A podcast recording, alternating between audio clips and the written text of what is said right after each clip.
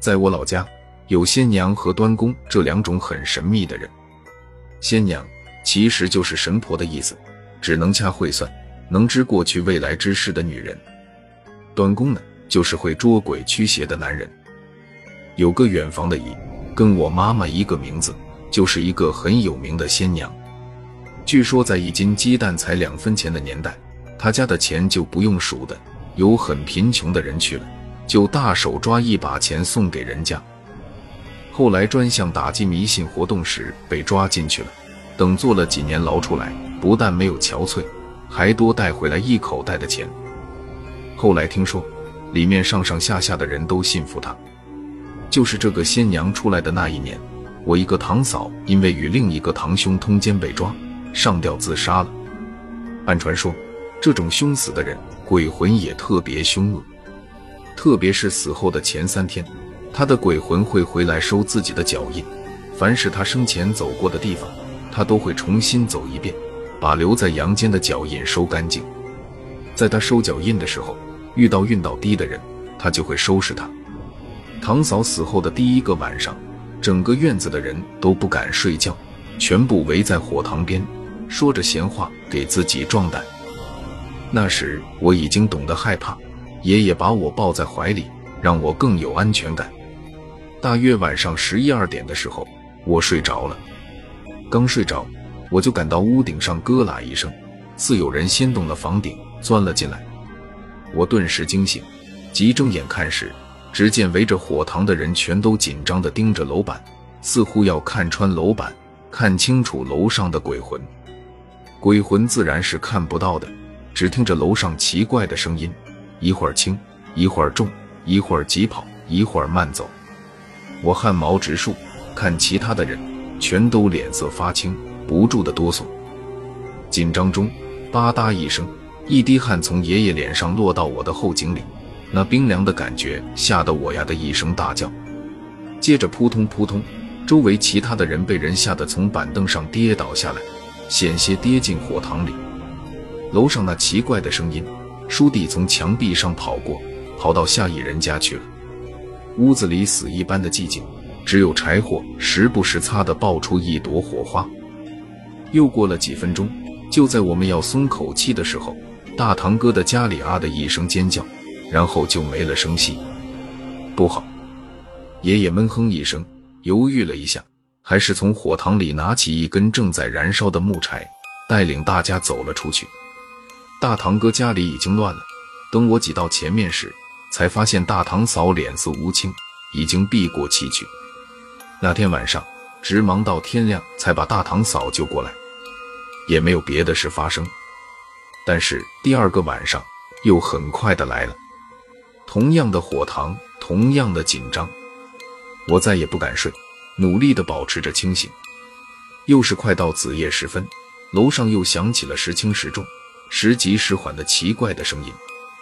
这一回我没敢惊叫，那声音来来回回折腾了很久，才又沿着墙壁到了武伯父家。武伯父家早有准备，将火塘燃得旺旺的。堂哥们要睡着了的话，吴伯父就一巴掌拍过去，将他们拍醒。那传说中收脚印的奇怪的声音。在武伯父家里折腾到鸡叫，才突然消失了。第二天，武伯父的脸色很不好看。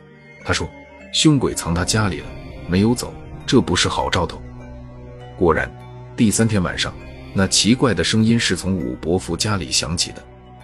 武伯父好像对着堂嫂的鬼魂开始喃喃告白，说：“平时对你很好啊，就不要再留恋阳间了，快走吧，到你该去的地方去。”说也奇怪，武伯父告白完，楼上的脚步一样的声音变成了呜咽，然后到下一家去了。然后过了没有多久，院子里又一声尖叫，四伯父，也就是那个通奸的堂哥的爹爹，突然摔倒中风了。三天过去，人们松了一口气，凶鬼收完脚印就不会乱跑了。大家敲锣打鼓，将堂嫂葬到一个荒坡上去了。凶死的人是不能进祖坟的，这是祖上的规矩。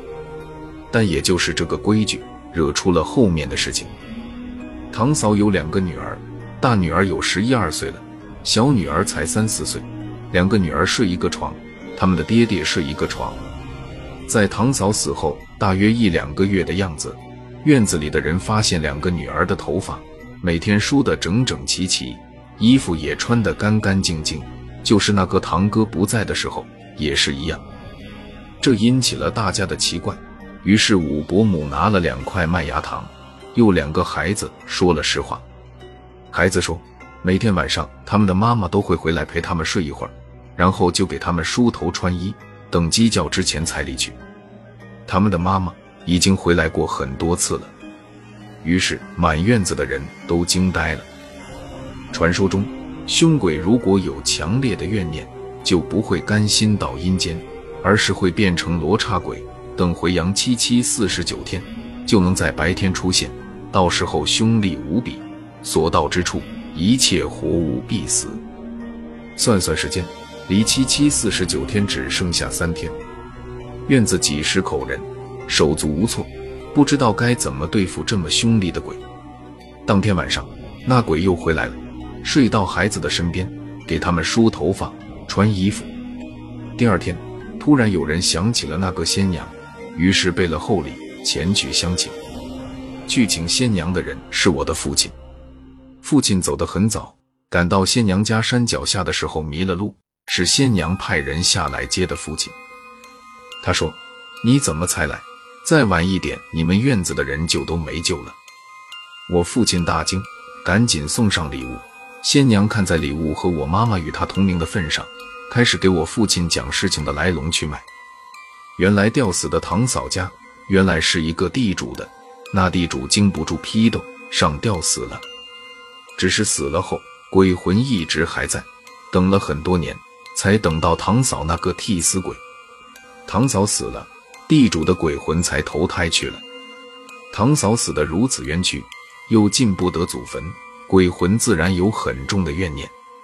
这里怨念堵住他的胸口，把他最后的魂魄堵住了，这才慢慢的转成了罗刹鬼。罗刹鬼必须要陪亲人一起睡七七四十九天，在第四十九天晚上吃了亲人，然后就没人治得住他了。父亲想了想，原来那屋子真的是一个地主的，而那地主也确实是上吊死的。父亲这下完全信服了，请仙娘指点解救大法。仙娘叹了一口气，说：“造孽啊，又要让一个鬼魂永世不得转生了。”仙娘派了两个端公来到我们家的大院，准备了雄鸡、黑狗血和鸡蛋、糯米一类的东西，只等那即将大成的罗刹鬼到来。到了子夜时分，藏在一个小屋的所有的人屏气静听，果然听到一串沉重脚步声从远处进了院子，然后伊雅推开门。走进了他原来的屋子，我贴在墙孔里，清楚地看到死去的堂嫂披头散发，却穿着整齐，如活人一般，径直走到他屋里去。当时我已经吓得不能说话。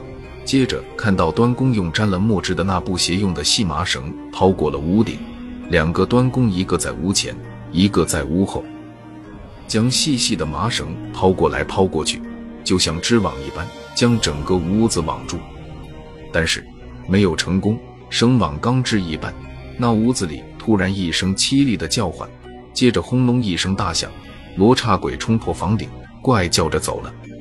端公铁青着脸，令众人举了火把去追。追到荒坡上的坟地的时候，只见两个孩子安静地躺着，仍然睡得很香。罗刹鬼到底没有吃自己的两个女儿。端公掘开坟墓，众人看清了已经死去快两个月的堂嫂，面色红润，有如婴儿，竟是仿佛要活过来一般。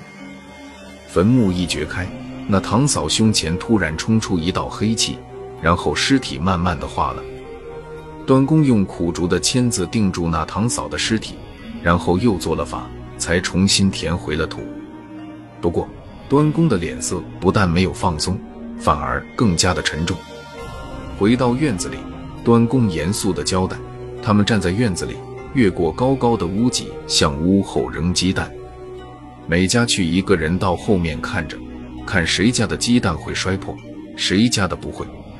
七家人怀着忐忑的心，在屋后面等着飞来的鸡蛋。一只鸡蛋飞过来，叭的砸在地上，没破。第二只鸡蛋飞过来，叭的一声大响，还是没破。第三只、第四只、第五只、第六只都没有破，连一道裂纹都没有。端公的脸阴得如一团乌云。最后一只鸡蛋扔过去，我爷爷捡起来一看，有一道细细的裂纹。端公举起衣袖，擦了擦头上的汗，开始从我家向外驱鬼。当时在惊恐中，我已经不记得当时的细节了，只知道直到天色破晓时，整个院子里的鸡都没有叫一声。第二天，端公走了。又过了一个月，以前那个曾经避过气去的堂嫂，无声无息地死了。又过了一个月，中风的四伯父也死了。又过了一个月，吴伯父家的长子得了重病，还好抢救及时，没死，却落下残疾。再后来，也不知道过了多久，从仙娘处传过来消息，说两个端公如活死人一般。躺在床上三七二十一天，方才又醒转过来。他们说，在驱鬼的当天晚上太凶险了，要是最后一只鸡蛋不裂开一条缝，他们自己都活不了。